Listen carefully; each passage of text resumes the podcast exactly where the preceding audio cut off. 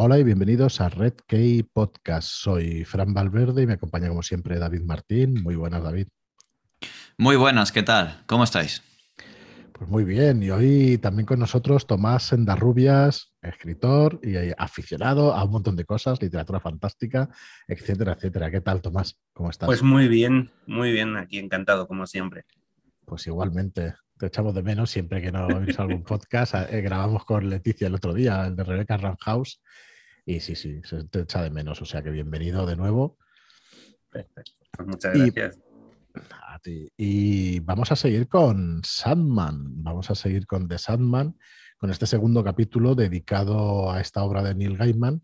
Y antes, únicamente recordaros, voy a ser muy breve, recordaros que salió hace muy poquito, en junio, El rastro del rayo de Rebecca Horst, que si queréis más información sobre esta autora y sobre el libro, pues tenéis el podcast en, nuestro, bueno, en, eh, el feed, digamos. Eh, redkeybooks.com barra blog. Ahí tenéis todas las entradas y el episodio anterior a este tenéis el episodio con, Leticia Lara de Fantástica Ficción que nos trajo de, su mano pues una autora como Rebeca Ronjos. Hicimos un repaso sobre la novela, sobre el rastro del rayo e hicimos también un repaso sobre su obra, que todavía no es muy extensa, pero sí que es eh, pues para seguirla. Creo que Tomás, eh, hablábamos fuera de micro que la habías acabado, El rastro del rayo, y muy disfrutable, ¿no? Una novela muy, divertida, mm. muy, muy divertida. Yo me he pasado muy bien. Y Rebeca, bueno, tengo pendiente de post, de, Leticia, el podcast no me ha dado tiempo, o sea, virtualmente. No, se ha salido esta mañana que eh, grabamos. Entonces, claro, pero vamos, me parece que, que, aunque tenga poco, poco todavía Rebeca Roanhorst, me parece poco, pero digno de seguir. O sea, sí, sí. tiene poco, me parece muy interesante. es una autora que, que traeremos el, el, segundo Stormos Locus y que bueno, y que seguiremos muy, muy, muy de cerca todo lo que hace, porque realmente pues está muy bien, muy bien. Y, además tiene, tiene poco, pero muy reconocido.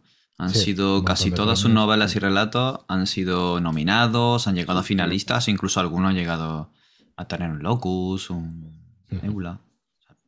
Pues eso fue en junio y ahora en julio eh, ha salido Un Deseo Limitado, el segundo de Impossible Times, eh, de la trilogía Impossible Times, de Mark Lawrence, un autor, pues eh, la verdad es que más conocido que Rebecca Horst y que estaba prácticamente inédito en España y esta trilogía va a venir de, nuestra mano, de la mano de Red Key, durante este año. Este es el segundo volumen, Un Deseo Limitado, y para noviembre, Una Ilusión Disipada tres títulos con tres títulos de hechizos, de conjuros de Dungeons and Dragons, que es una declaración de intenciones del autor.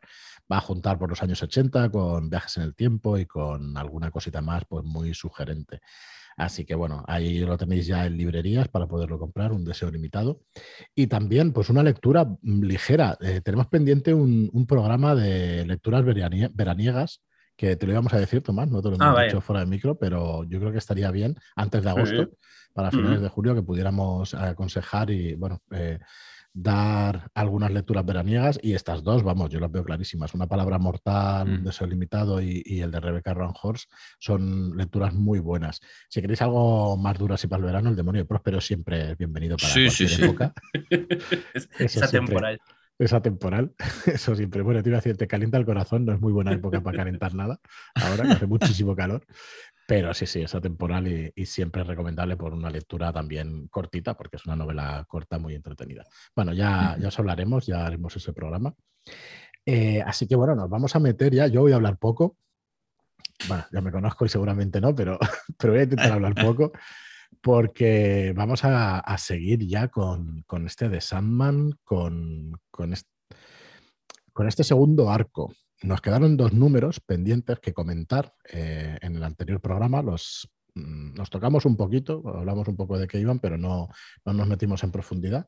Dos números antes de meternos en el arco que es la casa de muñecas en Sandman.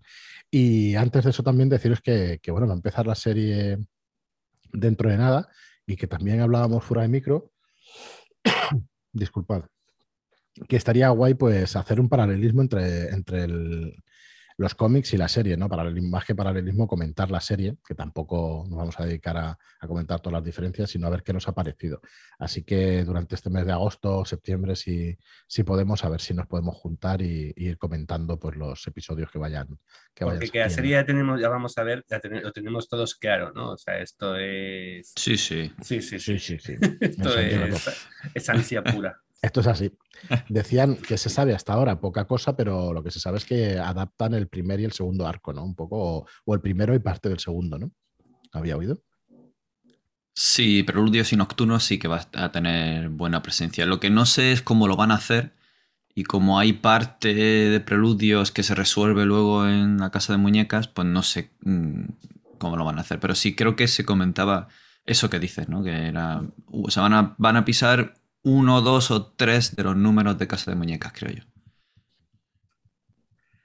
Sí, Pero bueno, veremos. Las imágenes que se han visto, a mí me gustan. Sí, estéticamente sí. Estéticamente respetan bastante, por lo menos la imagen de Morfeo, ¿no? De, de Sandman. La respetan bastante. Y luego estábamos también comentando fuera de micro que enseguida digo, vamos a grabarlo que se han traído a ciertos actores y que, que nos da la nariz, ¿no? Tomás nos decías que, igual los aprovechan durante más de un episodio. Que Es que em, viendo reparto el otro día que estuvimos comentando además, creo que fue algo que surgió del, grupo de Telegram donde no sé qué hacéis, que no estéis ya todos metidos, que es eh, Podcast en Telegram.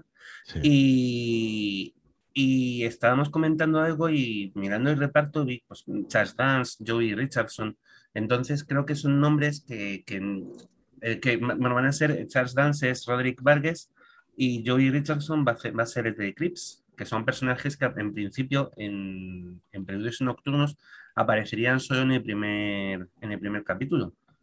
Pero yo creo que son nombres televisivamente potentes y que dudo mucho que dejen para un solo capítulo. Mi sensación es que Sueño se va a pasar más de un capítulo encerrado. O sea, y que va a haber ahí algún tipo de trama secundaria que a lo mejor sí que, sí que vemos más desarrollada, que en el, cómic ocupaba tres viñetas, como puede ser la fractura de la secta en la que, dirige Roderick Vargas y cuando le roban los objetos que, que quita sueño y que ocupen bastantes, o por lo menos dos o tres episodios, sí que me da la sensación, pero claro, también es verdad que como acabáis de recordar, si en los 11 episodios tienen que resolver periodos y nocturnos y adentrarse en casa de muñecas, pues tampoco sé muy bien si pueden extenderse demasiado en... A mí yo cada vez tengo más ganas de ver, aunque eso sea por ver cómo antes estoy viendo cosas. O sea, esto es... En otras circunstancias a lo mejor os diría, ay, me da miedo, que fíjate qué van a hacer. Pero no sé, yo tengo muchas ganas, estoy en... con esta estoy muy positivo. Muy seguro que me da. Yo también, yo también tengo ganas de ver cómo, cómo la adaptan y, lo hablábamos también antes fuera. Em, al final que cuenten una buena historia, ¿no? Que ni siquiera sea buena adaptación, nos da un poco igual, que cuenten una buena historia con esos personajes que, es lo que estaría realmente bien. Muy bien. Sí, sí. Es que la, historia, pues la historia de Sandman, la historia buena, la historia de cómic ya está contada. No hace falta que vuelvas a... O sea, si puedes volver a... O sea, a ver, la puedes reflejar, pero esa historia está contada, tío. Si, si eres capaz de contar otra buena historia con, estos personajes, a mí me parece una maravilla. Oye, me salgo totalmente bueno, me salgo de tema, tiene que ver con este tema. Entonces, ¿qué pensáis sobre Watchmen, sobre, sobre la película? A mí me gustó bastante, ¿eh? Yo a mí también, lo digo porque es una traslación bastante, bastante fiel del cómic. Y de Igual hecho, no exacta, el, pero... el final, por ejemplo, me parece mejor resuelto. Que, eh, creo que el final del cómic, también. en su momento, cuando se grabó, en, cuando se escribió Watchmen en los 80, podía tener su sentido Lovecraftiano, hay un poco pero es verdad que me parece mucho mejor resuelto el final de la película mm, para un momento de los 2000, como fue cuando se estrenó. También te diré que la serie me encantó, la de Watchmen. La serie primero y no la he acabado. Pues a mí me pareció maravillosa y además continúa, continúa directamente el cómic, no continúa la película. O sea, no es el final que coge, el final de que parte la serie es el del cómic, no es el de la película. Tienes tus lluvias de calamares y esas cosas eh, que están súper chulas y a mí me gustó mucho, pero vamos, Watchmen, yo me divertí mucho en el cine viéndola y a lo mejor no es un gran peliculón, no, no sé. Luego Zack Snyder es que también tira, hace cosas que son un poco raras mm. y tal, pero, pero a mí yo Watchmen me divertí mucho. Joder, yo es que en el, cine recuerdo, hostia, una traslación prácticamente idéntica. Mm. La disfruté muchísimo, no pensaba ver esas imágenes tampoco en cine nunca y, joder, me resultó muy, muy, muy chula, la verdad.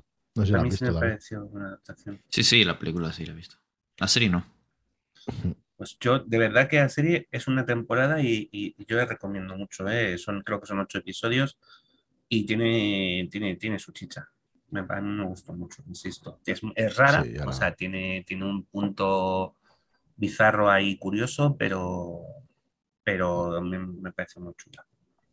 Mm. Pues perdona por el off topic, pero es que yo creo que venía, venía a cuento por eso, por las adaptaciones y tal, que a veces, pues mira, una adaptación muy exacta o muy parecida a la, a la del cómic, pues también puede funcionar.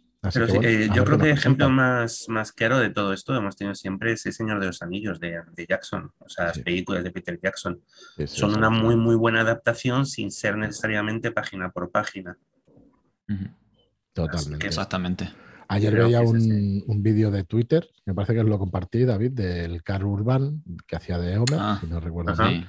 Hostia, y decía, bueno, es que allí, o sea, rezumaban amor por la obra, es que estaban, pues, eh, la gente cosiendo los trajes y con un libro en la mano, ¿sabes? Y, hostia, eso, vamos, para los frikis, cuando nos dicen esas cosas, nos ponemos... es emocionante. Sí, sí, sí, es emocionante. Sí, era muy gracioso. decía él que... Em, que te decían, ¿qué escena vais a rodar hoy? Eh, sí, cuando se encuentra Eomer con Legolas, Aragorn y Gimli. dice, uy, esa escena es importante, ¿eh? no la cagues. con toda la presión. Todo el mundo estaba muy pendiente en el set, eso es lo que viene a decir en el vídeo. Sí, sí, sí. Y es que ah. sí, era... Se nota, se nota que en las películas hay, hay volcado mucho, mucho esfuerzo y mucho amor, sí. Urban lleva un buen paso de franquicias, ¿eh? El Señor de los Anillos, eh, Star Trek y ahora The Voice. O sea que tiene. A mí me encanta, tío. Es un actor que me encanta. No sé por qué. El carisma supongo que tiene, lo que sea, pero a mí me encanta. En The Voice está espectacular también el tío. También le, lavó la cara a Dredd después de la del Stallone. Ah, sí. También fue, es verdad, también fue Cierto, cierto. Y muy pues buen papel también que hizo el tío, ¿eh? Aunque solo se le veía la mitad de la cara, dices, joder. Hacía genial. Hay una película que ahora no me, hay una película, una serie que ahora no me acuerdo cómo se llama, de un, robots y tal, eh, que es futurista, que hostia, la cancelaron la primera temporada. Ya la buscaré, ya os lo diré, pero, pero ostras, qué lástima, porque estaba genial aquella serie.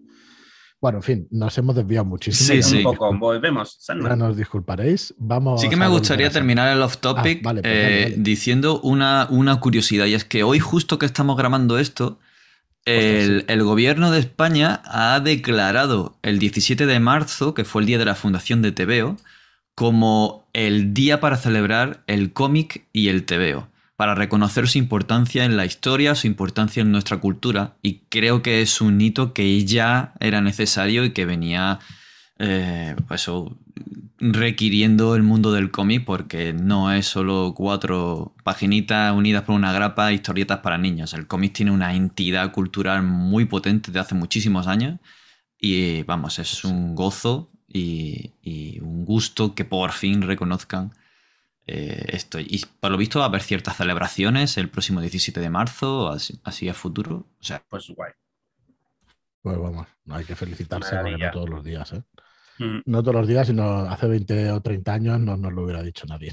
No, y de hecho, creo, yo lo he dicho, comentado alguna vez, creo que somos de resistencia en ese sentido. O sea, los que a nuestra edad hemos llegado leyendo los cómics son los que cuando nos decían en su momento, pero niño, déjalo ya que estos de críos, nos negamos a hacerlo. O sea, eh, pues eso, creo que somos un poco esa resistencia, que nos negamos a dejar de jugar o a dejar de leer cómics y a hacer determinado tipo de cosas. Mm. Totalmente, hay que estar orgulloso de eso. Yo, Hay, una, cosa que escuché en su día que no es un tema para estar, eh, para sentirse superior a nadie, pero sí para sentirse orgulloso de uno mismo, ¿no? Y de compasarse con uno mismo y decir, joder, pues mira, me alegra que, que, que sea una cosa que ahora se reconozca después de tantos años. Sí, sí, sí. es que, claro, cae por su propio peso. ¿no? Llevamos un rato hablando de películas que han hecho de cómics, videojuegos que han hecho de cómics, sagas. Ahí tenemos la multitudinaria y eh, de gran impacto, Marvel. Pues es que está ahí. Mm. Son historias que gustan, historias que. Ya sabrá que mejores, ya sabrá peores, pero han sido para muchos de nosotros puerta de entrada a, a, la lectura, a, a temas complejos, a incluso decisiones importantes. No sé, yo por eso lo que digo, maravilla y, un día, no, una semana, un mes y un año y lo que haga falta, dedicarle al cómic, a las viñetas, al, noveno arte, te veo ahí desde Mortadelo, ahí, sí, desde Mortadelo y Filemón Hasta, hasta este mismo Sandman o Arrugas, o sea, quiero decir que sin, sin límite ni por, ni por tiempo, ni por espacio, ni por contenido. Creo que es siempre una maravilla. Bueno, pues prometemos poneros en las notas del programa el minuto exacto donde empezamos a hablar de Sandman. bueno, hemos ido un poco, bueno, tampoco demasiado, pero bueno. Así que bueno, volviendo, volviendo a este de Sandman, estábamos en ese final de Preludios y Nocturnos y, hay un par de episodios, como, como decías tú, Tomás, hay un par de, grapas de capítulos que es el sonido de sus alas y, y, luego el siguiente. Si queréis empezamos por ahí. Sí. Perfecto. Y luego seguimos ya por la casa de, muñecas. Muy bien. Así pues, que, venga, adelante. Pues nada, vamos a ello. Eh, con el sonido de sus alas ya comentábamos el otro día que editorialmente hay, hay división, ¿vale? Hay veces que se sitúa como último número de Preludios Nocturnos y hay veces que se sitúa como primer número de, del tomo donde se recoge la casa de muñecas, ¿vale? Independientemente de dónde lo coloquemos, de dónde lo tengamos, el sonido en sus alas es em, la primera historia en la que vamos a encontrarnos a Morfeo liberado ya de su, de su ansia de venganza y de haber recuperado su reino, de, con lo cual va a ser el primer número donde vamos a tener un Morfeo tranquilo, ¿no? Está en mm. paz y vamos a empezar a conocer a su, a su familia. Y la primera que nos presentan es su hermana mayor que ese eh, hubiera sido, era el objetivo de Roderick Vargas cuando, cuando, cuando encerró a, Morfeo, que es muerte. ¿vale? Y creo que eh, si Sandman es un personaje icónico y ha trascendido de cómic, lo de muerte eh, está muy por encima incluso de, de, Sandman. La perspectiva que nos ha dado está en la cultura popular. Hay camisetas, hay carpetas, dibujos, pósters que lleva gente que probablemente no sepa ni, quién es, ni de dónde está ese, diseño, pero es, es, fascinante. Es esta, una chica jovencita, con la piel muy blanca, como tienen todos los, los eternos, em, con un tatuaje en un ojo y un ang colgando del cuello. Y, y, una chica simpática, agradable, maja, encantadora, agradable, eh, cariñosa, y es, es la muerte. Es la, pues eso, la hermana mayor de, de Sueños, son es una de los arcanos mayores. Nos vamos a descubrir en estos números que los siete hermanos se dividen en dos grupos, los mayores y los menores, ¿vale? Que son los mayores, bueno, pues aquí vamos a conocer a muerte y más adelante conoceremos a destino. Y los menores van a tener también su importancia porque enseguida en la casa de muñecas vamos a conocer a deseo y desesperación. Eh, más adelante llegará de Irio y en algún momento atisbaremos al que lo dejó, al hermano que abandonó, que es destrucción. Y con eso, bueno, pues son los siete, los siete eternos. Em, la casa de muñecas, oye, la casa de muñecas, perdonadme, el sonido de sus alas es simplemente un paseo, ¿eh? No, no, no es argumentalmente, no tiene un, un drama o no tiene un, un más sentido que de Morfeo acompañando a su hermana a muerte en un, en un día más en su vida, ¿vale? Y cómo va visitando a determinadas personas eh, y cómo se las lleva porque al fin y al cabo es, muerte. Y el título viene de una frase recurrente que utilizan en varios, varios momentos, porque cuando muerte se lleva a la gente a al reino, a lo que hay más allá de la vida, eh, se escucha siempre el sonido de unas alas. Y, es muy chulo, es muy chulo por, por cómo cuenta precisamente lo que cuenta. Eh, Gaiman tiene un sentido de humor ahí un poquito especial, hay varios, varios de los fallecimientos que ocurren que dices, joder, vaya tela, macho. Y, y, son viñetas, o sea, hay momentos duros, desde un anciano gitano que toca el violín, que, pues, que ha vivido ya su vida completa y tiene un, un arrepentimiento religioso un poco justo antes de la muerte, antes de que se lo lleven, a un bebé que muere por muerte súbita, vaya, que, que su madre lo deja en la cuna y cuando vuelve se encuentra muerto pero el niño está, pero muerte lo tiene en brazos y está hablando con él y el niño habla con, con muerte, ¿no? Se queja un poco de ya, esto es lo que me toca esta vez. Vale, pues, pues un poco ese, ese estilo. a mí me parece que el número es una gozada, independientemente de, mm, de, de, que no tenga una trama épica o, ya os digo, no es un número de conflictos. Más bien sí es la resolución a lo mejor de que Sandman se encuentra, Sandman tiene el problema de que después de vengarse y después de recuperar su reino está aburrido. Ese es el, tipo de personaje que tenemos. ¿eh? Empezamos a verle. Y muerte tira de momento el pan a la cabeza y dice que sí es un, que es un gilipollas. O sea, y todo esto empieza porque están discutiendo los dos hermanos porque ella dice, tío, has estado desaparecido 70 años y cuando has vuelto ni te has preocupado de decir, hola, o sea, y esta es tu pesadumbre, este es tu drama, estás libre, estás bien, tira para adelante. Sea, ahí hace muerte un poco de, terapia, ¿no? De, Y ya os digo, totalmente. que fue tan irrelevante, tan relevante esta historia que, que sirvió como, como paso para que Muerte tuviera en unos en muy pocos años ¿eh? sus, propias, sus propias series, también de Neil Gaiman con Chris Bacalo como dibujante. Eh, como que pierde un poco su norte, ¿no? O sea, vuelve Sandman y dice, bueno, ¿para qué? ¿Cuál es el sentido de mi vida, de mi objetivo vital y todo eso? Sí, de hecho, en esos momentos aún no había em, comenzado a reconstruir su reino, ¿no? Es como que estoy libre, he terminado mi venganza y ya no tengo motivación, ¿no? Una cosa que, es como que hace... Sí, tengo mi poder y ahora qué. Sí, sí. Esta es una cosa que creo que es característica de Neil Gaiman cuando eh, reinventa o, nos redescubre las mitologías o las deidades, ¿no? las hace más mundanas, le, proporciona características humanas, nos las acerca.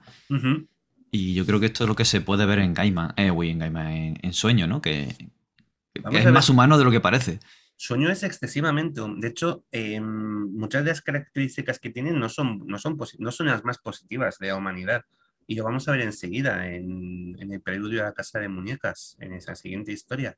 O sea, no mm, están, eh, están humanizados, eh, Gaiman humaniza a sus dioses, pero no siempre con lo mejor del, ser humano. Y, Morfeo es uno de estos casos. ¿eh? Ya os digo que aquí eh, empiezas ya diciendo, pues macho, tienes una hostia. Porque, ¿Qué es lo que hace su hermana? Decir que tío, espabila, ¿vale? Y vamos a ir descubriendo muchos más toquecitos de este calibre de, cómo es sueño y, no tiene por qué ser una persona, no es una idealización de nada. Es, bastante turbio, bastante turbio, bastante jodido el tío. Tiene, tiene, sus, tiene sus puntos. Pero aquí, ya que, ya que realmente gana, ya que os digo que el personaje que destaca y que, que marca una generación es, es, muerte. La perspectiva de Gaiman sobre muerte, sobre esta mm, persona a la que arrebata toda tenebrosidad. O sea, venimos de. Mm, sí, eso es muy curioso, ¿eh? Sí, venimos de, de, joder, de Amparca con, con Guadaña y cara, de calavera, o la señora muerte de Marvel, que, que es una calavera y que se mantiene en silencio frente a Thanos mientras él destruye la mitad del universo. O el corredor, es que Jack Racer de DC, que se da muerte también, es el tío este esquiador mm. del cuarto mundo, que es un tío con esquís, que es de la muerte también, y si te alcanza estás muerto. Pero que, que esa muerte tenebrosa, un poco siniestra y tal, y aquí es, es le despoja de todo eso y, y la convierte en, un, pues eso, en una chica jovencita de hecho, hay, hay uno de los chicos que la ve que lo que intenta es llegar con ella. O sea, el primer, mm. eh, el primer impulso que tiene es, oye, guapa, eh, habíamos, tomamos algo, ¿sabes? Que es, curioso. Ya os digo, muy, creo que ese gran descubrimiento de, de estos números, sobre todo de este, de, de sonido de sus áreas, y uno de los grandes aciertos de Gaiman en, en esta colección fue esta presencia que luego va a ser relevante en, la propia colección, pero que, se ganó sus propias historias. Y muy buenas, además. las dos que... hizo Gaiman. Y otra tercera, que se llamaba La chica que quería ser muerte, que ya no era de Gaiman, pero que también tenía su, su miga. Igual hoy en día estamos más acostumbrados, pero cuando salió esto y nos presenta muerte de esta manera, no estábamos tan acostumbrados a ver algo así. No, no, no, no. por eso te digo que mm, esto es lo de siempre, que a día de hoy hay cosas que ya no nos parecen tan llamativas, pero hay que ponerse en el contexto de, de cuando, de cuando ocurrió, en el contexto y en el medio, ¿vale? O sea, por lo mismo, porque fue un, un cómic, ¿vale? No, no sé, conoces a Joe Black, quedaba muy lejos, ¿vale? Para, para tener otra perspectiva también así simpática o atractiva de, de, de, la muerte Y, y no sé, yo creo que me parece, ya te digo, el sonido de sus alas además tiene un gran acierto, que es que mm, si no te gusta Sandman, si no te gustan los cómics o no te gusta leer historias largas, da igual, lo puedes leer por sí mismo, por sí solo. Que tiene principio y final, te cuenta, te ponen antecedentes de lo que ha ocurrido en dos viñetas y, a partir de ahí puedes seguir la historia tranquilamente. No,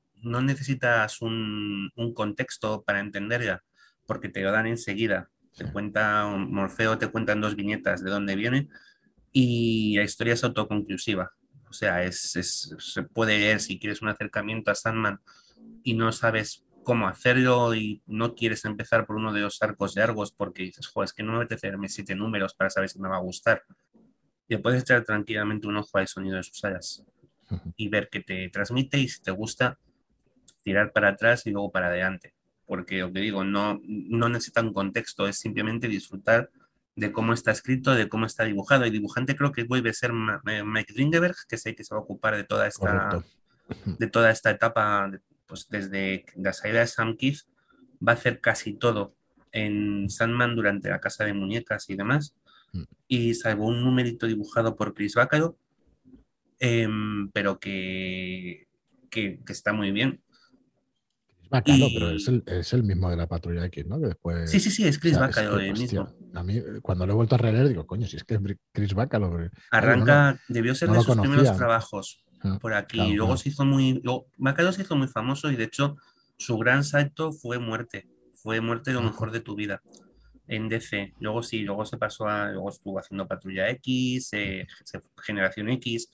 O sea, tiene un estilo muy reconocible y luego a mí con el tiempo creo que se ha ido mm, sobrecargando y, realmente es de los que me satura. ¿eh? A, mí también. El estilo más sencillo, primero, su primer estilo me gustaba bastante más que lo que después cambió, en mi opinión cambió enseguida, pero bueno, sí, como hace tantos años, pues igual. Pero es verdad que por el que Bacalo es muy reconocible y que tiene cosas donde su estilo sobre recargado y un poco así como tal queda muy bien, como era el caso de en su momento Generación X. Eso te iba a decir, que no era pero, la era, otro de esos. Pero a día de hoy, a mí, yo abrir una, no sé, me satura muchísimo y no es de mis favoritos, pero en su momento tenía, y en, su momento me refiero a cuando dibujó para Sandman y sobre todo para Muerte, eh, tío era condenadamente bueno.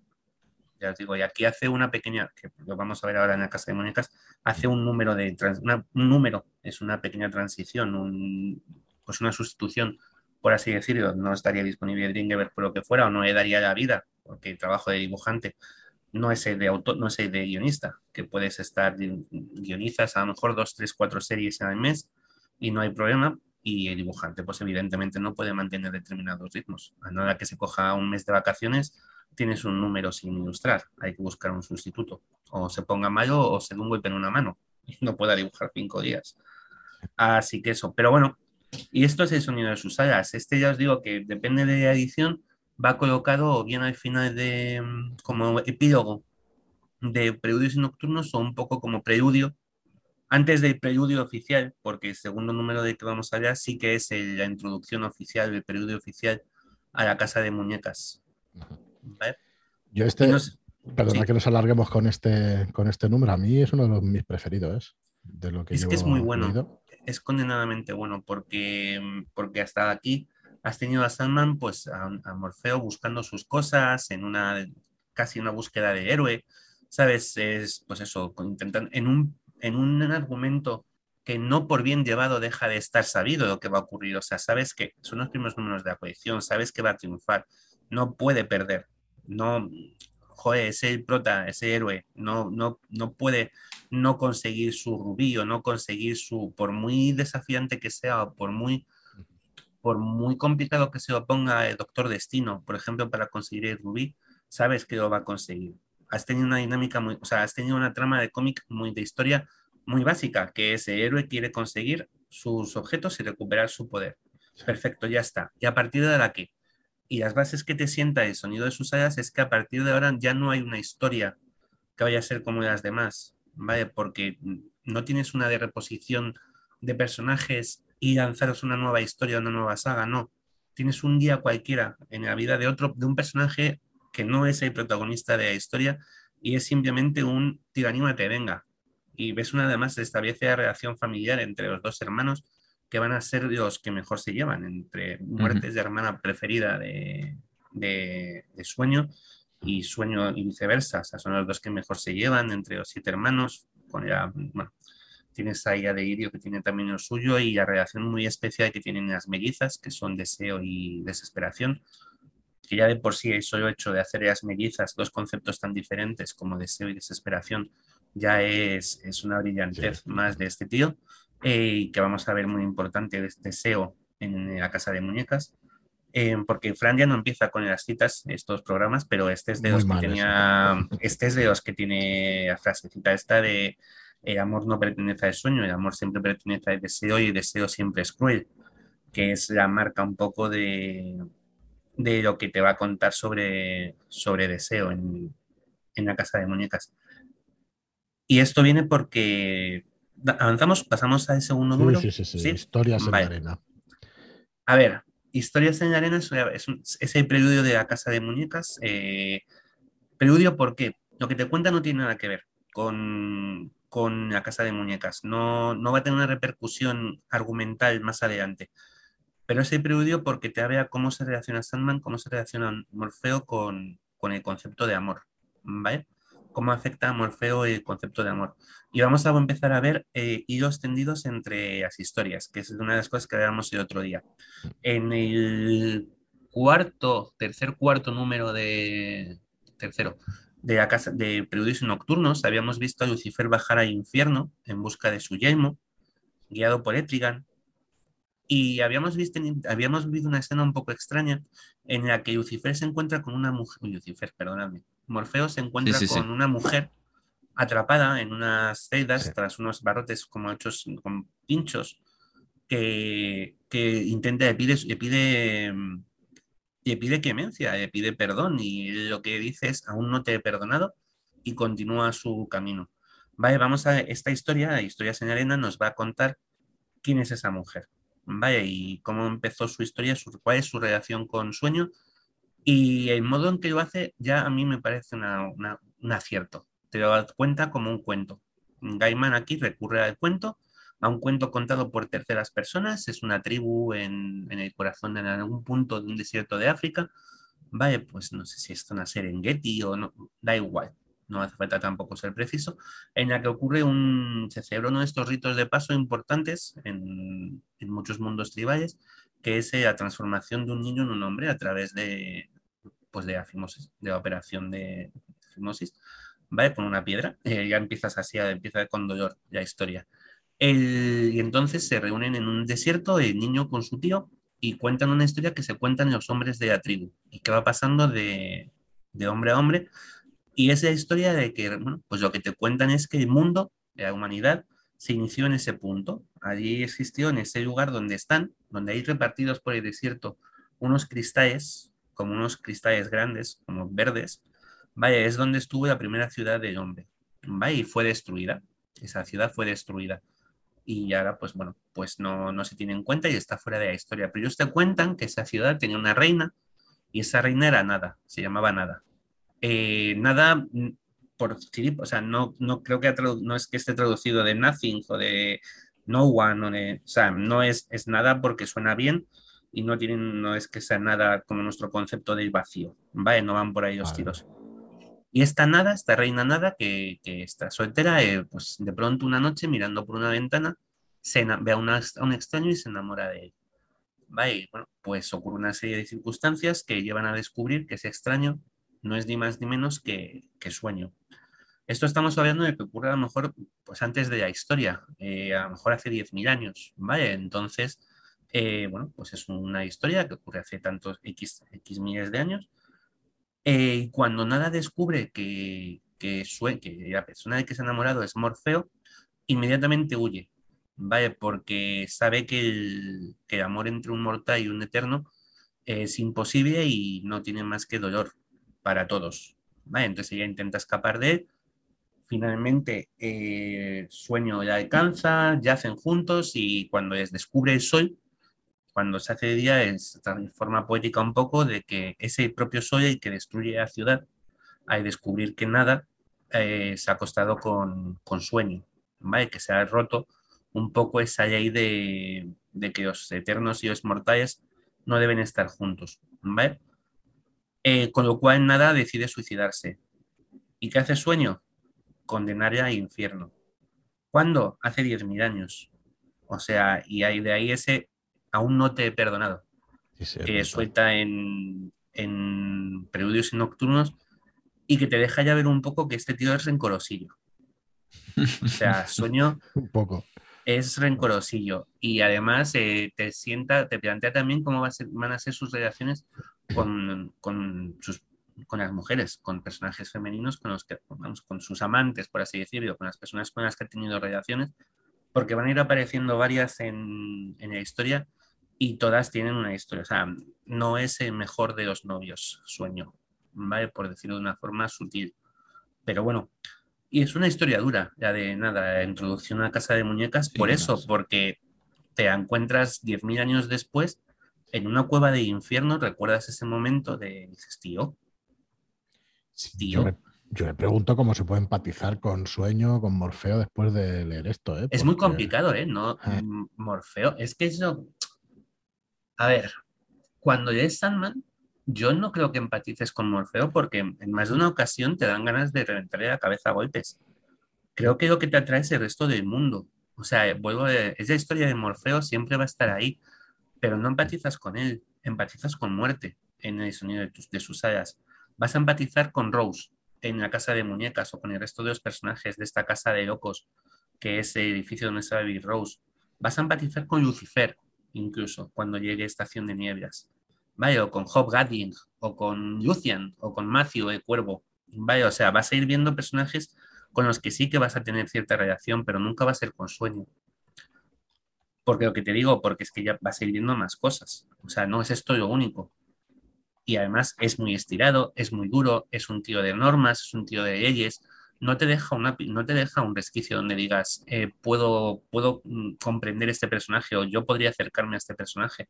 Que va, no tiene esa, mm, esa no sé, no es fácil empatizar con él, ¿eh? creo que, pero creo que llegas a él a través del resto de los personajes y son los que te hacen, te van llevando por esta historia. Muy bien, Tomás, pues entremos ya entonces de lleno a esta casa pues de muñecas. La casa de muñecas, yo no, es que mentiría si no dijera que es, para empezar, eh, mi historia favorita de, de The Sandman, quizá junto con las benévolas, porque además creo que las dos van de la mano. Creo que la historia de una termina, continúa perfectamente en la otra y hasta aquí, hasta ahora, lo que hemos tenido es un poco un preludio y esta es la verdadera gran historia, primera gran historia de, sueño de Morfeo. Em, volvamos un momento atrás otra vez, estos, volvemos a estos hijos, a preludios y nocturnos, va y recordemos esa enfermedad que han sufrido varias personas cuando sueño es capturado y una de ellas, que dije en el último programa que es importante, es Unity Kincaid. ¿Vale? Bueno, pues Unity Kincaid eh, es una niña, era una niña en 1917, se durmió y despertó de nuevo en 1986, ¿vale? Cuando fue liberado sueño. Y en, la, en y nocturnos te pasan por encima de algo que te comentan, que te dicen, eh, durante el tiempo que estuvo dormida hubo un escándalo que se encubrió, el niño fue entregado a una o el niño fue entregado en adopción. ¿Vale? Esta mujer durante el tiempo que ha estado dormida ha sufrido una violación. ¿Vale? Porque es una persona que está dormida, con lo cual si se queda embarazada y ha tenido nacido un niño, evidentemente no, ha sido, no ha sido consensuado, con lo cual ha sido violada. ¿Vale? Esto así Sí, con lo cual ya sabemos que hay esta, niña, esta mujer, Unity Kincaid, que estuvo años dormida, ha tenido un niño. Perfecto, lo dejamos ahí. Volvemos a sueño y vamos a encontrarnos la presentación de, Deseo, la hermana de una de las hermanas de sueño que vive en su propio dominio, el corazón, que es una silueta gigantesca de ella misma, una estatua enorme de ella misma, eso es el reino de deseo, y ella dentro de esa estatua vive en el corazón de la estatua en unas salas enormes, y vamos a conocer tanto a Deseo como a Desesperación, ¿vale? Que es su melliza, que tiene un, es un personaje súper chungo porque tiene un anillo que es un garfio con el que se pasa continuamente el tiempo desgarrándose la cara, que es muy tranquilizador, ¿verdad? Y por esta reunión que vamos a ver entre las dos, vamos a saber que deseo y sueño no se llevan bien y que además deseo y hace pequeñas putadas continuamente a sueño. ¿Vale? Y esto te lo mm. deja ahí encima de la mesa. ¿Vale? Pues ya tienes dos piezas. Que Unity Kincaid tuvo un hijo, hijo-hija, y que deseo hace putaditas. ¿Vale? Y vamos a tener una tercera. más, que, más que putadas, ahí me da la impresión de que hay como como una conspiración contra él de Aones, ¿no? Y que siempre quiere joderle por algo que no sabemos todavía. deseo continuamente va a estar haciendo, pues eso, eh, manipulando, jugando, eh, porque además, de hecho, el término es jugar, porque se dice, se dice desesperación. Dice, hermana, los hermanos mayores no juegan como nosotras. Y avisa mm. de, mm, ten cuidado porque como de cabrés, este no es de Irio, que puede que se va a reír, o no soy yo, no, eres, no juegan con los humanos ni entre ellos. Los mayores, destino, muerte, sueño, no juegan. Y, Deseo se empeña en mantener ese juego un poco, un juego jodido. O sea, no es, las putaditas no son simpáticas, ya lo vamos a ver. Con, con sueño. ¿Creéis que esta es una relación que hace Gaiman para reflejar cómo nuestros deseos más fuertes, más profundos pueden eh, modificar nuestro sueño. Soñamos con lo que deseamos muchas veces y es un deseo muy intenso. ¿Puede ser esta influencia con la que esté jugando Gaiman? A mí me parece como construcción de personaje, me parece muy interesante por una conversación que hay hacia el final de, los números, que es cuando le dice Sueño que no se equivoque, que los mortales no estamos para servirle a ella, que ella está para servirnos a los mortales. Y, ella se deseó, porque ella es deseo, es, es, es, que hay que, es que hay que ver, es que insisto en que... Sí, sí, sí, sí. Se entiende cuando lo, cuando se entiende vista, cuando la ves cómo actúa, cómo se mueve y cómo, cómo tal. Por cierto, importante, en esta, para unir estos dos vínculos, viñetas, por eso decía siempre lo de que, que, eso tiene que estar conectado. En los en preludios y nocturnos, siempre que sale Unity, eh, se hace mucho énfasis en sus llavios o en los labios de alguien, porque tú ves unos labios dibujados sobre fondo blanco, unos labios perfectos.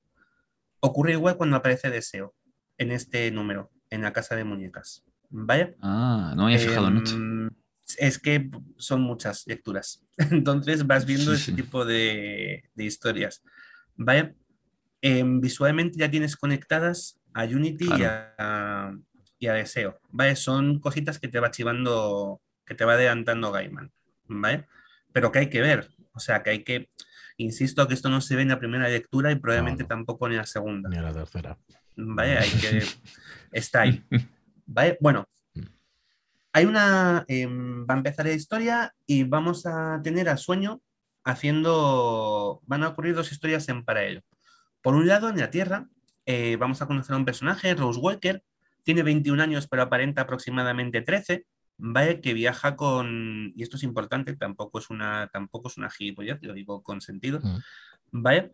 Em, viaja a Inglaterra, ella vive en América y viaja a Inglaterra con su madre, con Miranda, porque una persona, una tal Unity Kincaid, les, hace, les ha llamado, les ha, ha convocado, les ha mandado unos billetes para que viajen a Londres, a, a Inglaterra, ¿vale? Por algo importante que quiere contar es, evidentemente, ese algo que quiere contar es es que es su abuela, es la abuela de, Rose, es la madre de Miranda, ¿vale? Miranda, la madre de Rose, es la niña que nació mientras Unity estaba dormida, ¿vale? Entonces, bueno, pues con el paso del tiempo, los abogados de la familia, porque Unity Kincaid viene de una familia de mucha pasta, los abogados de la familia ya han encontrado, han encontrado a Miranda y a Rose, y quiere, pues quiere decir contarles que es su madre y todo esto, ¿vale? Bien, eh, además vamos a saber que Rose eh, tiene un hermano que lleva desaparecido varios años, Jed.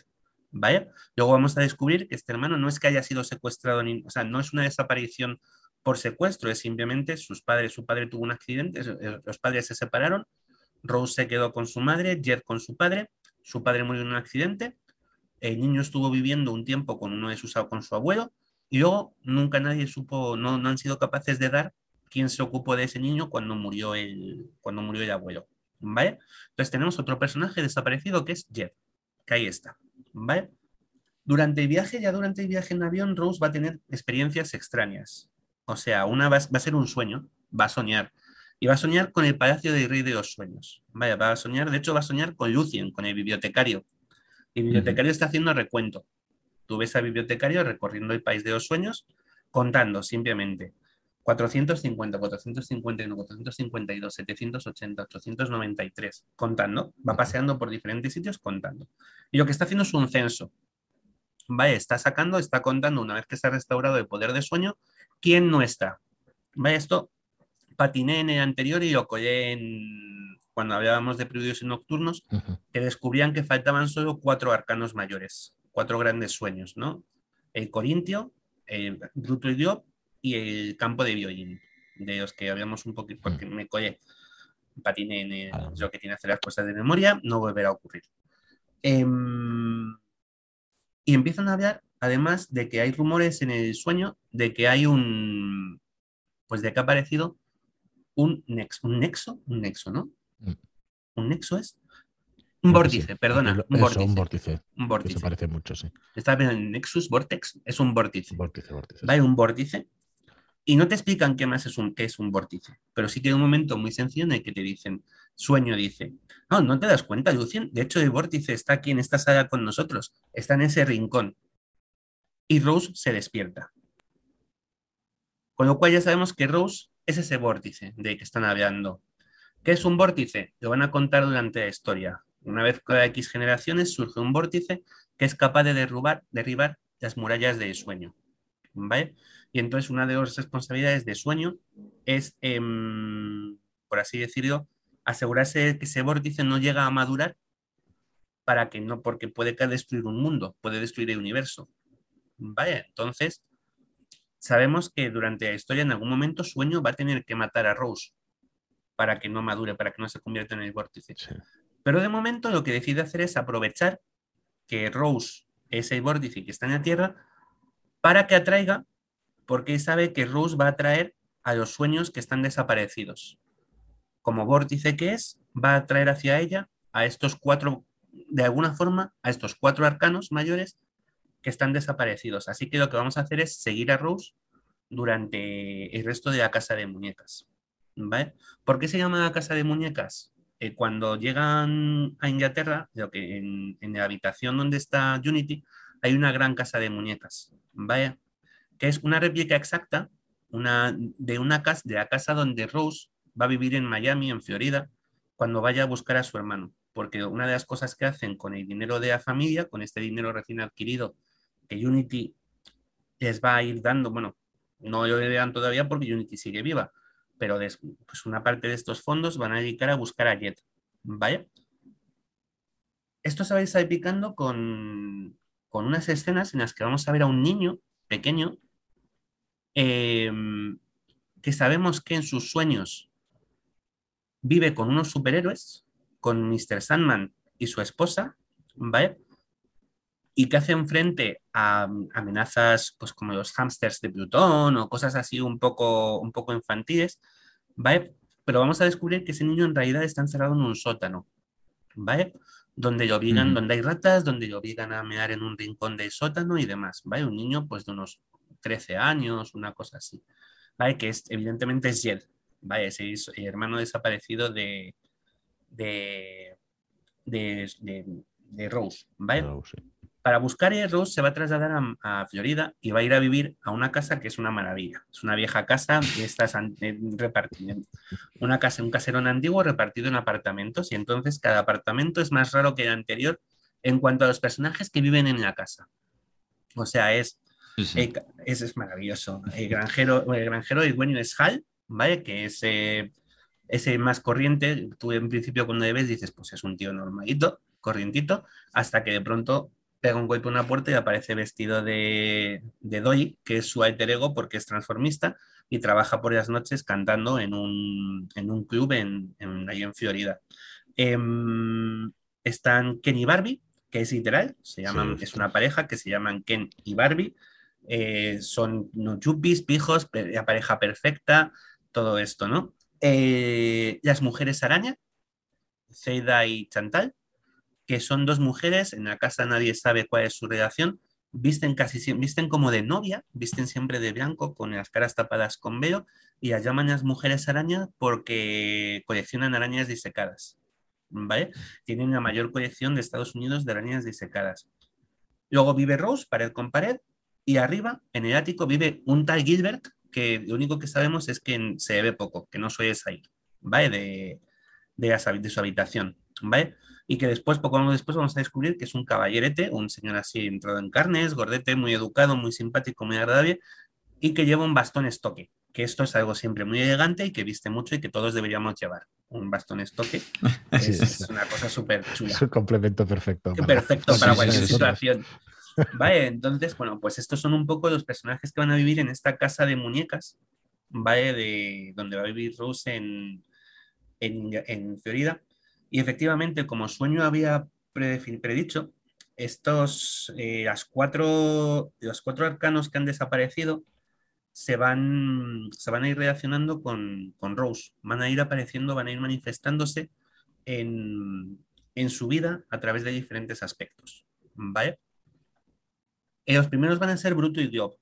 vamos a descubrir que efectivamente eh, están, porque además em, bueno, ah, claro, Sandman, sueño, envía a espiar a Rose a Matthew. Matthew es el cuervo. Su cuervo, sí. ¿Vale? Matthew es el cuervo, que es el personaje probablemente más humano de todo, curiosamente, de todo Sandman. Es el personaje con los pensamientos más, más terrenales. De hecho, lo fue, ¿no? sí, sí, sí, eh, es un humano. Nos, cuentan cuál es su origen. De hecho, yo estoy convencido, pero convencido, lo que pasa es que no me ha dado tiempo a buscarlo, no, al final se me fue de la cabeza cuando me repasé la casa de muñecas, que Matthew es alguien, es algún escritor, es alguien. O sea, es que Gaiman tiene en, concreto en mente una persona para este Matthew. Vaya, Gaiman hace muchas, em, muchas, muchos homenajes, vamos a ver hoy varios, dos en concreto, a, a escritores de la historia, a escritores de diferentes momentos históricos, y yo estoy convencido de que en algún momento, en algún sitio leí que Matthew era X. Mm. Y no lo sé. No tengo el. No, mm. me da tiempo a buscarlo. no, eh, no, no, lo sé, pero quizá lo que dice Fran, ¿no? Por ser cuervo, Poe. De hecho, hay un, un momento en el que hace una broma con Nevermore, ¿no? Nunca más, nunca más. Y, pero más adelante, pero. Yo creo que. No sé, quizá. Que era más contemporáneo. no lo sé, pero, pero ojo, que esto que igual es una película mía y me lo estoy inventando.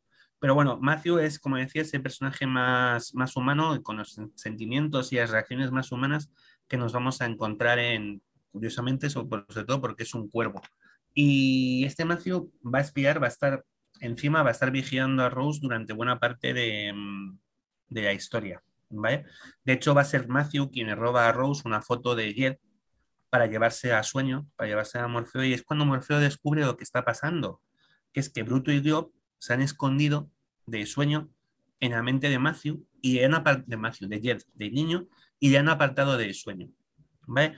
La historia es una historia típica de estas de película de Estados Unidos en las que una familia, unos primos lejanos eh, se encuentran con el niño, les dan X dinero por él y en vez de cuidarlo lo encierran en un sótano. ¿Por qué? No lo sé. O sea, es una cosa que jamás he entendido. De estas cosas que pasan en estas películas de te están dando ocho, tío, no te cuesta nada que el niño viva bien. O sea, que cuidar al niño un poco, daré de desayunar, de comer y sentar en una mesa. ¿Sabes? Como un poco Harry Potter debajo de la escalera. Te daba igual tener en una habitación. Bueno, pues aquí hacen lo mismo con, con Jed. Son sus tíos, son unos primos de su padre, una cosa así, los que tienen secuestrado porque cobran por él 800 dólares todos los meses de, Estado, pero él vive en el sótano. ¿Vale? Y además se han metido en su cabeza Bruto y Diop, le han apartado del sueño y lo que tiene son sueños falsos. Son sueños falsos donde, donde pues es y además donde está este superhéroe, este Mr. Sandman, este héroe, guerrero, que vive con su mujer embarazada, que lleva no se sabe dos años embarazada, porque hay un momento en el que ella misma lo comenta, de cuándo nacen los niños. Mm. Y la respuesta es em, que la respuesta que tiene el, padre del niño es, em, es que estamos muy lejos y probablemente la cigüeña no sepa llegar. O sea, es ese nivel que tienen estos personajes un poco dentro de la cabeza de, de niño. Y con estos personajes tengo que hacer un breve Mm, introducción eh, de ir atrás en el tiempo, porque son de los pocos guiños que Gaiman hace a los personajes de a superhéroes. ¿Vale? Son este Mr. Sandman, este señor sueño y su mujer, Gita. ¿Vale? En 1980 y tantos, 80 y muy poco, eh, surgió una colección que creo que, que iba abanderado de la Gary Conway, que se llamaba Infinity Inc., by Infinity Incorporated. En, en, esta colección lo que se hacía era, a ver, para entender el universo DC de superhéroes hay que tener dos cosas, una cosa muy clara en mente, ¿vale? El universo DC no es único, no hay un solo universo DC, no hay un solo Superman, hay varios. ¿Por qué? Porque el universo DC nunca ha borrado de continuidad al primer Superman que apareció en 1936 y lo ha mantenido en vivo con el segundo que apareció en los años 70, por ejemplo. Ocurre lo mismo con Flash. Está el Flash de la Edad de Oro y el Flash de la Edad de Plata. El Green Lantern de Edad de Oro y Green Lantern de Edad de Plata. ¿Cómo se ha mantenido esto? A través de un concepto que es el multiverso, Tierra 1 y Tierra 2. ¿Vale? Bueno, pues Tierra 1 es lo que estamos acostumbrados a ver y es donde están los superhéroes de Edad de Plata, Superman, Flash, Batman, el, Flash que estamos acostumbrados, es que Flash y Green Lantern son donde en los que mejor se ve. Vale, el Flash que estamos acostumbrados a ver, idea, idea serie, con su malla roja y su relámpago cruzando el pecho y sus aguitas en la cabeza. ¿Vale? Ese Flash de Barry Allen. ¿Vale? Y Tierra 2, que fue la primera en salir, pero se llama Tierra 2 porque es menos importante, es donde viven los héroes de esta mm, primera edad de oro. ¿Vale? Bueno, pues en los ochenta y pico surgió una idea de decir, bueno, pues vamos a actualizar a estos héroes. ¿Cómo? Con sus hijos. ¿Cómo serían los hijos? ¿Quiénes serían los hijos de los héroes de la Edad de Oro? Vaya, entonces va a surgir un grupo que es Infinity Inc., Infinity Incorporated, que van a ser estos hijos de estos héroes de la Edad de Oro. Vamos a tener a la cazadora, por ejemplo, Huntress, que es la hija de Batman y Catwoman. Vaya, Elena Wayne. Vamos a tener a Power Girl, va a ser la primera aparición de Power Girl como sobrina de Superman. ¿Vale? Vamos a tener a Obsidian y Jade, que son los hijos de Green Lantern de la Edad de Oro. Vale, bueno, un montón de personajes. Y dos que son los importantes para nosotros ahora. Eh, Héctor, Héctor Hall, ¿vale? que va a ser el hijo de Hawkman y Hawkgirl de Edad de Oro. Y Ita, Ita Trevor, luego Ita Hall por matrimonio, que es Hippolyta Trevor y es hija de Wonder Woman, y de General de Capitán Trevor, ¿vale? Todos estos van a ser superhéroes. Eh, Héctor va a ser Silver Scarab, el escarabajo plateado, ¿vale? Y, y Ita va a ser la furia. Esto es muy importante. La furia no como concepto de estoy enfadada. La furia como, como criatura mitológica, como entidad mitológica. Porque las furias es el nombre de, unos, de unas diosas de la venganza de, la literatura griega que se llaman también las benévolas, porque llamar las furias es ofensivo. ¿Vale? Entonces, pues el nombre por el que se las conocía eran las Euménides, que es una forma bonita de, referirte a ellas para no enfadarlas, ¿vale? Pero son las furias, son las benévolas. Y ese personaje mitológico va a estar enraizadísimo en toda la historia de Sandman hasta el punto de que da nombre al penúltimo arco, las benévolas. ¿Vale? Bueno, esta colección desapareció, no vamos a entrar en más dinámicas, pero estos personajes, este Sandman y su esposa, que aparecen en los sueños de, mm, de, niño, de Jed, son Héctor Hall y Gita Hall, son Silver Scarab y Fury de, de, mm, de Infinity Inc. ¿Vale? Es la hija de Wonder Woman de Tierra 2. ¿Vale? Lo dejamos ahí, punto, ya está. Está, eh, eh, Héctor murió en su momento y lo que han hecho Bruto y Glob es utilizar su espíritu para encerrarlo dentro del sueño de niño y convertirlo en un héroe, para darle sueños. ¿Vale? Bien, evidentemente Sandman en cuanto descubre esto va a ocurrir, va a llegar, va a intentar derrotar a Bruto y a Glob, va, pues va a conseguirlo, tal, pero se va a perder eh, Jet. Jet durante este, mm, durante esta, mm, este enfrentamiento va a desaparecer. Cuando, cuando Ita, Ita, perdóname, cuando Rose y Gilbert, que ya se han hecho amigos, Gilbert, el señor que vive en el piso de arriba, van a ir a buscar a Jed y van a detenerse en un, en un hotel de carretera. ¿Vale? Ese hotel está reservado para una convención, una convención de series. ¿Vale? que empieza el día siguiente que ellos llegan allí. Entonces, bueno, no hay habitaciones libres, están todas para la convención, pero como la convención no empieza hasta el día siguiente, eh, les van a dejar quedarse una noche. Con tan mala suerte que es que es muy bueno. Que como ocurre lo de ayer, la policía les pide que no se muevan del lugar. ¿Vale? Eh, con lo cual se tienen que quedar allí durante la convención. ¿Qué es la convención de series? De series no son series de televisión, es, es, es que es genial. Este número es, es maravilloso. Eh, joder, es que es muy chungo. Es una convención de asesinos en serie. ¿Vale? De seriales, que es llaman en Estados Unidos. Pues entonces van a, eh, vamos a tener un número que a mí me parece una maravilla, ese número, que es el equivalente de la casa, en la casa de muñecas a lo que ya habíamos visto en 24 horas en, en Preludios Nocturnos, porque es un número prácticamente donde sueño no aparece. Es un número que se, es un número que se centra en, en los personajes que acuden a esta, a esta reunión, a esta, a esta convención de asesinos en serie de Estados Unidos, ¿vale? Donde además, pues, pues vamos a ver, es, va, a centrarse, algunos de ellos van a contar sus historias, por qué matan, cómo matan, eh, qué les lleva a ello, ¿vale? Pero van a tener em, reuniones como una convención de farmacia. O sea, sí, sí, tienen es debates, tienen, sí, sí, tienen sus charlas, tienen su discoteca que está reservada para que ellos estén de fiesta. Eh, y todo esto con Rose y Gilbert en el mismo hotel. Y recordemos lo que he dicho antes, muy importante. Rose es aparentemente una niña, o sea, aunque tiene 21, su físico es como una niña de 13 años. Siempre te están diciendo lo joven que parece Rose. Vale, esto no es al azar. Uno de los asesinos mata a niñas.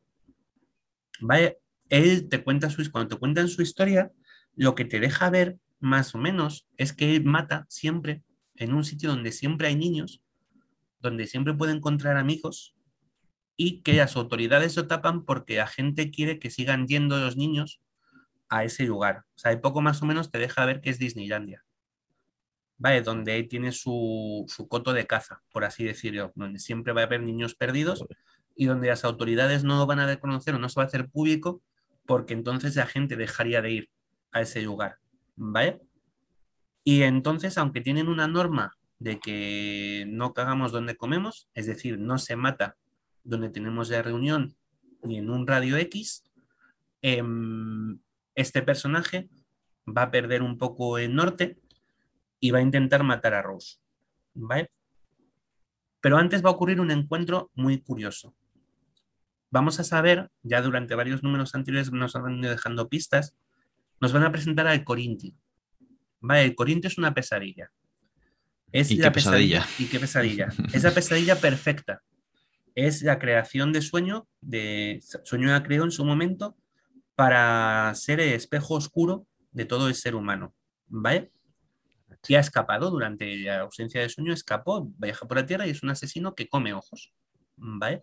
Y es genial porque, o sea, es genial porque la imagen que tiene es, eh, es un tío que se supone que es físicamente impresionante, con unas gafas de sol y debajo de esas gafas de sol tiene otras dos bocas, ¿vale? Llenas de dientes.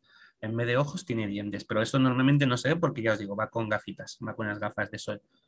Van a coincidir en un ascensor en el hotel. El Corintio, Rose y Gilbert. Y vamos a ver que Gilbert se pone muy nervioso. Mm. ¿Vale? Esta es la primera pista que tenemos de que Gilbert es más de lo que parece, porque Gilbert reconoce al Corintio, sabe quién es. Y si sabes quién es el Corintio, solo puede ser otra persona, solo puede ser otro sueño, ¿vale? Porque le conoces como lo que es, le conoces como una pesadilla. Entonces Gilbert le da un ataque de miedito, se pira y le deja a Rose un papel de si pasa algo, pronuncia este nombre. ¿Vale? Y ese marcha. Y efectivamente pasa algo. Que este personaje intenta matarla. Y aparece sueño. El nombre que aparece en el papel es Morfeo. Entonces Rose convoca a Morfeo. Como él la está siguiendo, va detrás de todos sus pasos, aparece, la salva de este asesino y confronta con el Corintio. Confronta con el Corintio mientras este está dando la charla. O sea, volvemos a lo que os digo. El concepto es un, una convención. Con sus debates, sus discursos. Hay debates sobre, o sea, y es genial porque tiene debates sobre por qué matan a las mujeres. Em, eh, por qué eh, em, motivos religiosos de crimen en serie. O sea, cosas de este, y tienen sus debates, sus historias. Y bueno, pues aparece sueño y ya tenemos tres de los cuatro de los cuatro sueños, de los cuatro sueños que habían escapado, ya los tenemos cogidos. Ya tenemos a, a Sueño, bueno, a Bruto y Glob, que han sido capturados, y ya tenemos al Corintio, que al Corintio lo que hace es descrearlo. ¿Vale? Lo descrea y se lo guarda, es una calavera pequeñita, con dientes en los ojos, que se guarda para luego si le va a hacer falta. Si le a hacer falta. Le a hacer falta, el Corintio vuelve. ¿Vale? El Corintio volverá más adelante y creo que además es un personaje chulísimo. A mí es de los personajes que más me gustan de, Sueño, esta segunda encarnación de Corintio que vamos a ver más adelante, un poco como detectivesca, ¿vale? Que vuelve a crear, a crear Sueño. Y creo que es aquí cuando hacen una pequeña, pequeña pausa en la historia, que esto lo van a hacer en varias ocasiones, creo que es aquí donde hacen un, un interludio, un numerito que es eh, a Casa de Muñecas Interludio, antes de continuar con la historia, y te van a contar una historia completamente distinta, en un solo número, ¿vale? Creo que cambia el dibujante, lo que pasa es que no lo tengo delante ahora mismo para poder deciros quién es. Durante todo este tiempo ha sido Dringeberg. Eh, el número donde derrotan a Bruto y a es el número de Bácalo, pero este mm. creo que es también otro dibujante, pero no me acuerdo ahora mismo quién, quién ah, es. es distinto. Bueno, da igual. Es, em, la historia es, es, bueno, volvemos a 600 años en el pasado aproximadamente. Va y vamos a encontrar de nuevo una reunión entre sueño y muerte. Entonces están paseando, eh, deciden ir a tomar algo a una taberna. Disculpa, es Zuli. Eh, Michael Zuli. Mm. Sí, y, creo que lo meten el este interludio lo meten justo antes de, ver el encuentro entre Sandman y, el Corintio. Es antes, antes de este número, ¿no? Me es antes de, coleccionistas, sí, me parece que sí. Sí, antes de coleccionistas, vale. Pues bueno, va justo antes de esta trama, pero bueno, es independiente, va ahí. Sí, sí. El dibujo es Michael Zui, choca mucho, o sea, está muy bien confrontado con el dibujo de Dringeberg. Dringeberg es otro dibujante que no es bonito, no es un dibujante preciosista, no es un dibujante, es un poco el estilo este de Keith que decíamos, mm. No llega a ser tan feísta en cuanto a proporciones humanas y tal, pero es un dibujo muy plano, por ejemplo, juega muchísimo, donde Dringeberg gana muchísimo es en las composiciones de página, en las composiciones de viñeta. Y da igual ponerte una viñeta recta que en diagonal, que ir haciéndolas girar, vaya, páginas completas y demás. Es donde, donde gana. Y Fui es muy diferente, es, muy, es mucho más clásico, es más. Mm, tiene otro estilo completamente diferente y pega mucho con esta historia eh, que te van a contar en la que, bueno, pues estos llegan a una taberna en 1400 y pico y entonces, entre las cosas que se escuchan, está muy chulo porque son muerte y sueños sentados y en bocadillos te van contando lo que habla la gente de alrededor. ¿Vale? El, pues fíjate, pues mm. suben los impuestos, qué frío hace, em, ha pasado tal cosa en el gobierno, hay guerra en tal lugar, ¿vale? Cosas de este tipo. En este número en concreto, además, es donde decía que se van a hacer homenajes a varios escritores. Uno de ellos en esta etapa va a aparecer Geoffrey Chaucer, vaya, escritor de los cuentos de Canterbury, que es la primera obra escrita en, por así decirlo, en inglés contemporáneo. Vaya, y se habla de ella. Hay dos personajes que están hablando sobre si se debe escribir en inglés o en francés. Mm. Vaya, uno de ellos es Geoffrey Chaucer, porque ha escrito en inglés. Vaya, es el, escritor de, los cuentos de Canterbury. Em, y en este mundo, en esta taberna, va a haber un, hay un tipo, Robert Gaddy, un novio de baja novieza, un soldado, poco más, que está discutiendo con sus, amigos, compañeros de mesa, eh, y dice y afirma que no va a morir. Gadin afirma, cree que la, la gente muere porque cree que tiene que morir, pero que si te convences de que no vas a morir, puedes ser inmortal, ¿vale? Y Sueño ve esto como una posibilidad de divertirse, de hacer un juego, ¿vale? Decide jugar con Robert Gadin, entonces queda con él en la posada 100 años después. ¿Vale? Y todo este número van a ser los encuentros que efectivamente Sueño llega a través del negocio con al final muerte deja que lo haga. O sea, muerte dice que no va a tocar a Gadin y Gadin va a vivir y se va a reunir cada 100 años con Sueño en la misma taberna. ¿vale? Aquí vamos a vivir dos momentos importantes para el futuro de Sueño. Uno, su relación con Shakespeare, le va a conocer en una de sus visitas, está allí, y sabemos que se aparta para hablar con él. Sueño mm. deja, esa, aquí está, em, Shakespeare está hablando, creo que es con Mario, con Kit Mario, sí. en, la, taberna, y Sueño le llama la atención el deseo que tiene Shakespeare de, de escribir buenas obras de teatro. ¿vale? Entonces se aparta con él y ahí hay una conversación que no vamos a ver todavía y cuyo contenido vamos a descubrir más adelante en País de Sueños, en el siguiente arco. Y otro que en 1700 y pico, eh, durante todos estos años han sido descuidados. Ha habido gente que ha empezado a rumorear que el Diablo y el holandés errante se reúnen en esa taberna todos los X del mes X cada 100 años. ¿vale? Entonces van a ser atrapados y van a ser emboscados ni más ni menos que por y Johanna Constantine. Esta es la primera aparición que hace en los cómics Johanna Constantine. ¿vale? En la serie ya vimos en su momento que va a sustituir a John Constantine. ¿vale? Pero aparece eso como una, una investigadora, maga, em, mujer de armas tomar, que consigue averiguar lo de las reuniones de sueño aquí. Pasa que no sale bien la jugada, no tal, pero, pero bueno, que os descubrí que es pilla. ¿vale? ¿Qué es ¿Por qué te cuentan esta historia? Porque te presentan a Sueño, Sueño en un momento determinado, eh, se enfada mucho con Gadin porque, porque insinúa que son amigos.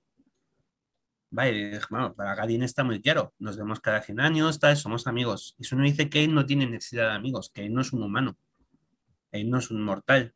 Vale, entonces, bueno, pues tiene una confrontación bastante chunga. En los tiempos de Jack el Destripador, justo 100 años, pues debe ser en 1886 aproximadamente, en ese Londres oscuro, siniestro y tal.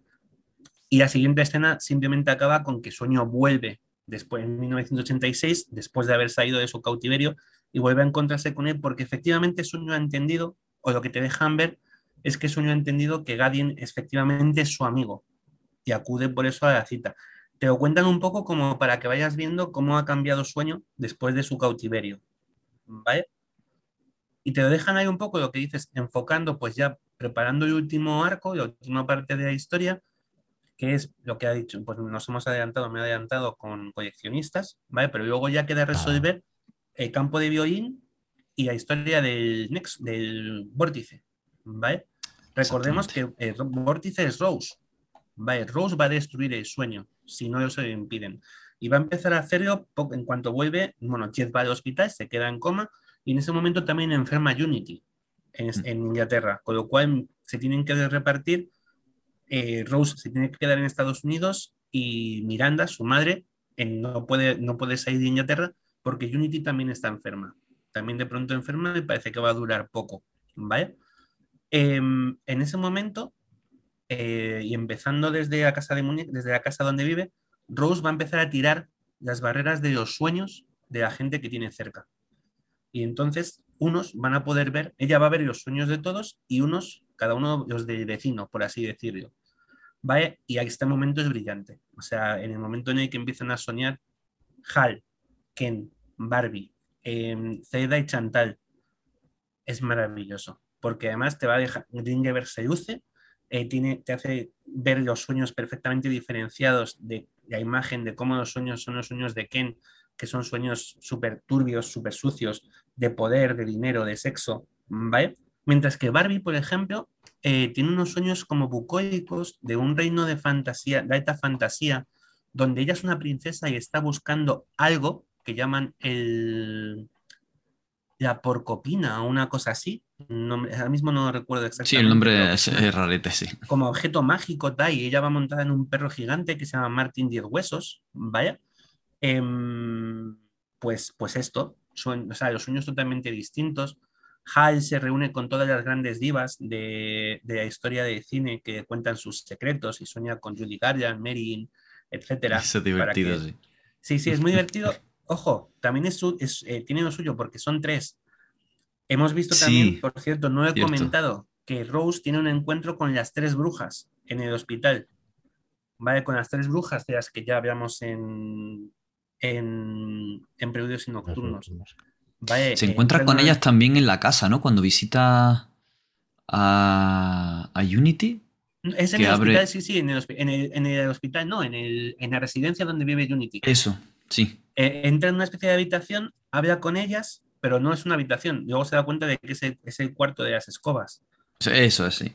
Y están las tres, habla con las tres brujas. Y Hal cuando sueña, sueña con tres mujeres también, que en principio son Judy Garland, Marilyn Monroe y no recuerdo cuál es la tercera, pero que tiene otra vez la imagen de la triple, diosa, por así decirlo.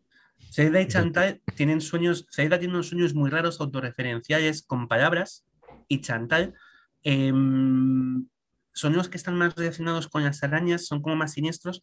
Y aquí tengo una duda, no sé si además se relacionan con, un lugar que va a aparecer mucho más adelante en, en, Sandman, que es Izarch, que es la ciudad de los muertos, la necrópolis de Izarch. Vale, entonces ahí esta mujer sueña con cementerios y con historias de estas, pero no sé si está, ahí no sé si está directamente relacionado, ¿vale? Pero bueno, puede ser, puede no ser, pero ahí Podría ser, sí, sí. Total, que esto no, no es relevante como en sí para la historia, sí lo es el sueño de Barbie, ¿vale? Muy, muy importante. Mm.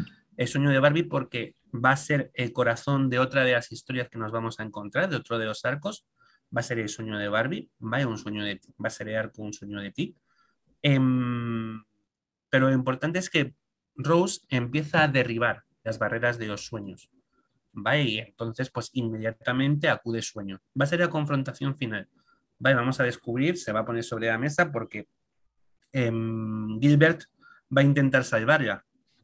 Va a intentar salvar a Rose de, Morfeo, aunque sabe que es inútil. Y sabe que es inútil porque es un sueño, es el campo de violín. ¿vale? Es el sueño que faltaba. Es, es un lugar en el sueño. ¿vale? es el, pues un lugar perfecto, un, un, manantial, un campo, una pradera con su arroyito, su manantial, todo esto ahí, ese lugar donde los sueños van a descansar y se había marchado, el, campo de violín. Y es Gilbert, se había encarnado en, Gilbert. Y, y, vamos a descubrir por fin cuál era el juego de deseo. ¿Vale? Y vamos a descubrir por qué Unity hace su aparición en el sueño. Unity, mientras muere, em, va aparecer también en ese sueño y nos va a contar, vamos a descubrir que Unity es la que debería haber sido un nexo, un, el, siempre digo nexo no es nexo, el vórtice. El vórtice. ¿Vale? ¿Por qué? Porque como se quedó dormida, como se paró ese tiempo, se paró ahí, como llegó esta enfermedad, ella no pudo desarrollarse, no pudo, no pudo convertirse en el vórtice de su generación y pasó a su nieta. Ha sido Rose. Entonces, quien realmente salva la vida a, a Rose es, es Unity, que se sacrifica, por así decirlo, ya está muriendo, para convertirse en el vórtice que debía ser y que Sueño la mate. ¿Vale? Entonces, Sueño la mata y, acaba el vórtice.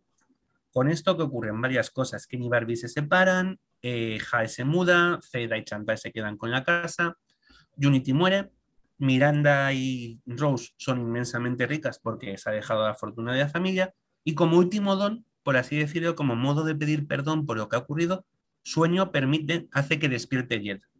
¿Vale? Con lo cual vuelven a ser, vuelve a estar completa un poco esa familia. Pero sueño se queda con la mosca detrás de la oreja. A él le parece que hay algo que sea algo extraño detrás de todo esto. Y lo va a descubrir. sí, hay cosas que no entiende, hay cosas que chocan, porque dice que durante todo esto algo le ha parecido siempre familiar. En este cambio de, de que Unity haya sido la. Mm, fuera a ser el, el, el, vórtice, y se haya trasladado a Rose, en la propia historia de Rose, hay algo que a sueño le descoloca. ¿Vale? Pero como es un tipo esto, va a descubrir, cae en qué es. Y cae en que Rose es parte de su familia porque el padre de Miranda es deseo, directamente, ¿vale? De ahí los labios, de ahí ese paradigma de los labios cuando hablan de Unity y cuando hablan de, deseo. Deseo no es un hombre ni es una mujer, puede ser lo que quiera, ¿vale? Siempre te lo describen como una criatura andrógina, ¿vale? Entonces es deseo, aunque siempre se habla de él en femenino, casi siempre se habla de las mellizas, deseo y desesperación, deseo puede elegir qué sexo tiene. y en este momento determinado, en el pasado, fue, fue el padre de la hija de Unity Kincaid. Vale, con lo cual, ¿qué ocurre? Em, Morfeo hubiera matado a su sobrina, su sobrina nieta. Hubiera matado a un familiar. ¿Vale? Y las normas son muy claras con esto. En la mitología griega, de la que bebe, de la que bebe Gaiman y de la que se alimenta Morfeo. Si matas a un familiar, las benévolas van a por ti. ¿Vale? Esto ocurre, es el origen de, es, es la Orestiada, la historia de Orestes, Electra, em, que está en, pues eso, la historia de Orestes, que es Electra, bueno, Clitemnestra esa mata, mata a su marido, a Egisto, y llega Electra, que está enamorada de su, bueno, Egisto no, perdonadme, joder, Agamenón. Vale, Electra está enamorada de su padre, bueno, tiene ahí su historia, Agamenón hace venir a su hermano Orestes, y Orestes mata a su madre, a Clitemnestra, y queda condenado porque las benévolas llegan para vengarse, para decir, no puedes matar a tus familiares, porque venimos nosotras, que somos las que tejemos escorpiones, y te vamos a dar por cuyo todo lo que podamos. ¿Vale? Con lo cual, ¿qué ocurre? Claro, sueño es lo que descubre, o sea, esa es la putadilla que estaba haciendo Deseo. Deseo lo que hace es obligarle a matar a un familiar suyo, con lo cual él se condena. ¿Vale? Este es el, la casa este es el motivo de enfrentamiento que tienen al final sueño y, deseo, enfrentamiento dialéctico. ¿Vale? Queda muy claro desde que aparece sueño que deseo, si, que llega el momento de enfrentarse, no puede hacer nada contra él, porque volvemos, sueño es de los arcanos mayores y deseo no. Deseo es una de las pequeñas. ¿Vale? Y así acaba la casa de muñecas. Pero es muy importante quedarnos con ese concepto de em, no puedes acabar con un miembro de tu familia. Porque entonces vienen las benévolas y te joden. ¿Vale? Que te plantea aquí.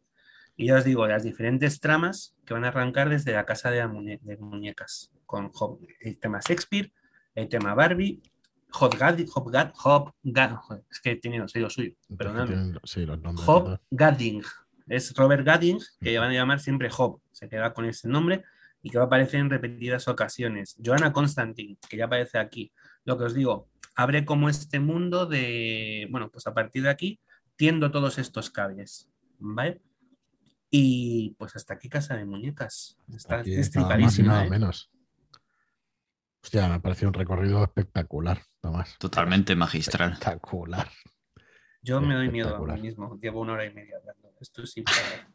no, me sabía muy mal porque digo, joder, bebé un poco por lo menos o algo. Porque, joder, la verdad es que sí, sí. mucho tiempo hablando, tío, pero me parece espectacular. puto no, espectacular. Da, cosa cortarte, coño. Está... Da tanto gusto escucharte hablar. No, pero es que es un gustazo. Yo no había pillado, creo que ni la mitad de las cosas que has ido referenciando y vamos, ayuda muchísimo, dan ganas de volverlo a leer y de ir hilando y, atando todas estas cosas que nos vas diciendo. Está brutal. Yo insisto mucho y no voy a parar de insistir en que la grandeza de Sandman ya empiezas a pillar eh, con numerosas lecturas, porque es cuando vas viendo esto, o sea, todos estos pequeños hilos que conectan unas cosas con otras la primera lectura es ya de la sorpresa, es ya de, ¡Ah! Dios mío, ¡Ah! vaya, o sea, es irte encontrando con los hitos y dejarte sorprender. La segunda es ya de empezar a atar, la tercera empiezas a andar, la cuarta, hostia, te das cuenta, es como ver en Drácula de Bram Stoker, la que hizo Coppola, que cada pues visionado te aporta algo distinto. O sea, hay cosas que no habías visto, hay sombras que se mueven que tú no habías visto en su momento. O sea, creo que es, es para mí es el equivalente en cine a, a Sandman por eso, por, por la cantidad de cosas que tiene y, y cómo cambian de un visionado a otro. Y en Sandman esto es la leche, ya os digo, se va viendo. Mm. En los libros de, de ECC, eh, al menos los que tengo yo, los del, los del lomo ocre estos, sí. Em, abren este, este segundo arco con un prólogo del mismo Gaiman, en el que está como explicando cómo se cuenta una historia, el origen de contar historias y eh, se, se justifica el que durante el primer arco no hayan, haya cosas que no se entiendan todavía, que no se muestren todavía. No sé si, si, en su momento, cuando se publicó el primer arco, sí que eh, tuvo ciertas críticas o le pareció a la gente un, poco más oscuro de lo normal. Pero él, él termina este, este prólogo diciendo, confiad en mí, esto es todo lo que necesitáis saber hasta el momento. Es genial cómo, cómo termina su prólogo. Es que te, hace un inmedia res. O sea, en Sandman te tiran en mitad de una historia que está empezada. Hay varias historias, varios arcos que te van a hablar de cosas del pasado, no del, no del futuro. O sea, hay arcos que son, son explicativos del pasado. De hecho, la, eh, la única novela, la única cómic, el único cómic que apareció fuera de colección y es importantísimo, que es de la canción de Orfeo, te habla del pasado, es muy, muy del pasado, esos tiempos de la mitología griega y, aparecen ahí además los eternos en, su momento de apogeo, eh, en la boda de Orfeo y Eurídice y todo este tipo de cosas. Y es pasado, este, porque vamos a tener muchos más detallitos. Mm. Cuando hablemos de... Mm, en País de Sueños, cuando hablemos de Callíope, vamos a descubrir eh, otra de estas relaciones de sueño, otra de estas relaciones del pasado con sueño pero vamos a ver muchas más. O sea, eh, Sueño Noche de Verano también transcurre en el pasado, transcurre en la época de Shakespeare.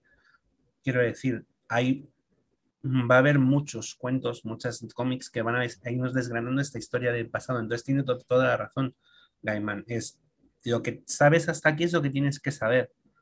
Porque todo lo que tengas que saber más adelante te lo voy a ir contando. Si vas no te preocupes, te lo vas a ir descubriendo.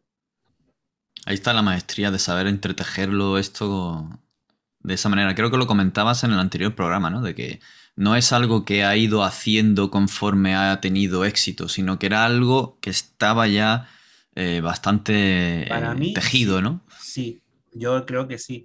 Y de hecho, además, me parece muy inteligente cómo incluso se desdiga, te lanza un primer, un primer tomo, un primer arco con reacciones, aunque sean puntuales con el universo tradicional de DC, y se descuelga ya con un segundo arco donde lo único que aparece son estos dos personajes que son de cuarta, en serio, son de cuarta fila. Que a mí me parece importante reseñar quiénes son porque además eh, yo era muy fan de Infinity Inc. en su momento. A mí me gustó muchísimo en los 80, y pico, era muy crío mm. cuando los leí, pero me llamó muchísimo la atención por lo que sea, llamémoslo X, no lo sé. Em, y entonces eh, me pareció muy chulo que eligiera a Ita Trevor para este papel tan... que se me ha olvidado una cosa, gordísima, importantísima. Ira Trevor está embarazada. Hemos dicho que estaba embarazada.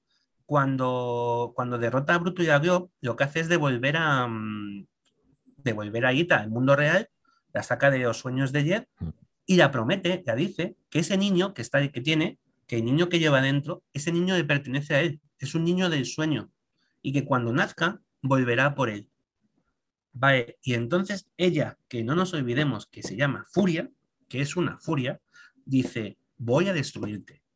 ¿Vale? Y esta es la despedida de estos dos personajes, de Ita Trevor con, bueno, Ita Hall, aquí que ya se ha cambiado de apellido, ya se ha de casada, con, con Sueño, ¿vale? Con Sandman. Y se me había olvidado, y es mega súper importante la presencia de, de ese niño que van a nacer en algún momento del futuro y que Sandman dice que pertenece al sueño. ¿Vale? Porque se ha gestado y ha nacido dentro, se ha creado, dentro, se ha creado dentro del sueño. Se ha engendrado en el sueño, ¿vale? Y pues, pues es un detalle gordo. sí, sí, sí. bueno, es que son muchísimas cosas. Son muchísimas bueno, cosas. hubiéramos vuelto atrás. Ya te digo.